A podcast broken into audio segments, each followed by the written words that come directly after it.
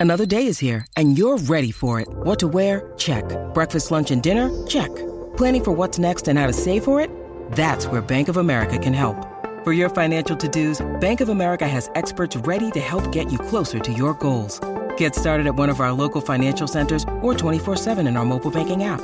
Find a location near you at bankofamerica.com slash talk to us. What would you like the power to do? Mobile banking requires downloading the app and is only available for select devices. Message and data rates may apply. Bank of America and a member FDIC. When you need mealtime inspiration, it's worth shopping Kroger, where you'll find over 30,000 mouthwatering choices that excite your inner foodie. And no matter what tasty choice you make, you'll enjoy our everyday low prices, plus extra ways to save, like digital coupons worth over $600 each week. You can also save up to $1 off per gallon at the pump with fuel points. More savings and more inspiring flavors make shopping Kroger worth it every time. Kroger, fresh for everyone. Fuel restrictions apply. Salut, c'est Madame Meuf. Aujourd'hui, j'ai envie de vous parler d'un sujet important, la grande cause du quinquennat Macron. Et qu'est-ce que c'était déjà? Mystère et boule de gomme, je ne me rappelle pas du tout. Attendez, c'était petit quiz.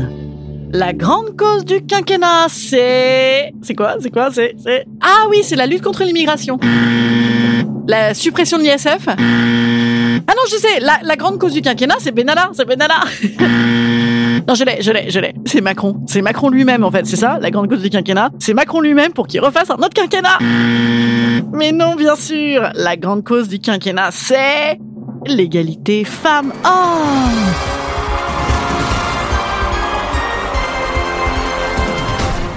Mais oui, rappelez-vous, c'est le président qui l'a dit il y a quatre ans. Notre situation jusqu'alors démontre que quelque chose ne marche pas dans notre République. La honte que subissent ces femmes, une honte illégitime parce qu'elles sont déjà victimes, cette honte doit devenir celle de ces auteurs de violence.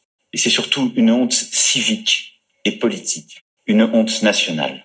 C'était un mois et demi après l'affaire Weinstein, euh, cette annonce. C'était d'ailleurs précisément le 24 novembre 2017. Alors, où c'est que c'est qu'on en est maintenant, dites donc Alors que, justement, aujourd'hui, 285 femmes travaillant dans le milieu politique signent une tribune dans le monde appelant à écarter les auteurs de violences sexuelles et sexistes de la vie politique. oui, il y a de l'idée, hein? On en parle après le générique.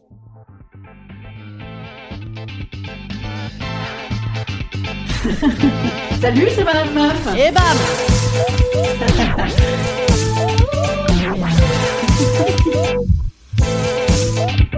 Et bam C'est Madame Meuf.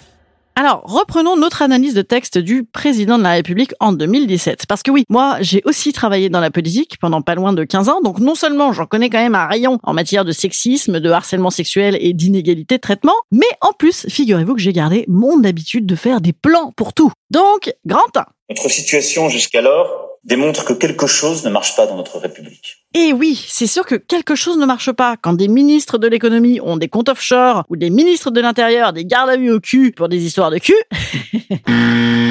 Et non, perdu, ça ne s'appelle pas des histoires de cul, comme on aurait pu appeler ça en version potache d'homme politique, mais une accusation de viol. Et oui, c'est comme ça que ça s'appelle. Et donc, l'exemplarité, c'est comme ça que ça ne s'appelle pas, hein, euh, pour le coup. Voilà. D'ailleurs, petite anecdote personnelle, l'autre jour, mon fils me narrait qu'un footballeur français est actuellement suspendu de son club anglais pour accusation de viol. Et donc, je lui ai répondu, ah, mais c'est rigolo, dis donc, parce que le ministre de l'Intérieur français, lui, il n'est pas suspendu. Et donc, mon fils a cru que je, plaisantais. Il me dit, ah bon? Non. Ah bon? Non. Ah bah, bam!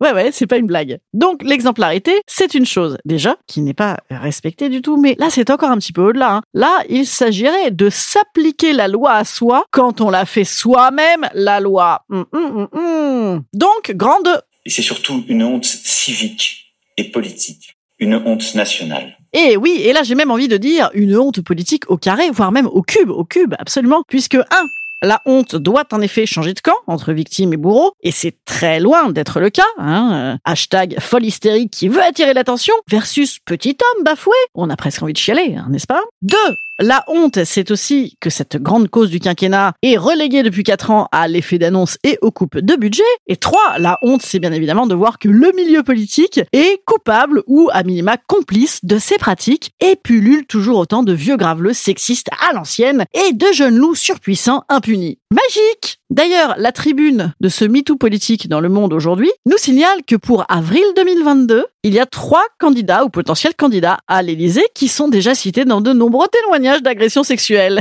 Écoutez, c'est formidable. Baliverne. Et ça, la tribune le rappelle et on le dit toutes à tour de bras. La parole est libérée. Oui, mais une fois qu'elle est libérée, où est-ce qu'elle va?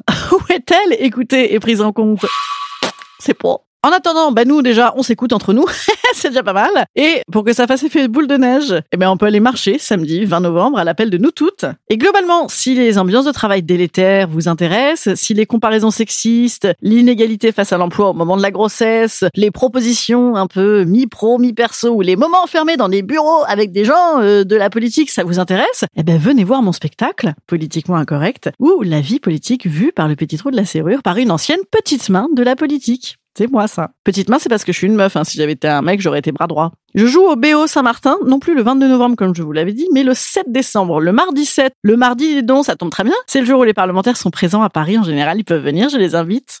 non, je déconne, ils payent. Hashtag folle hystérique, allez sur scène pour rigoler de ces messieurs.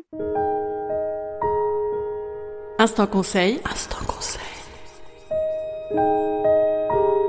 Instant bien-être.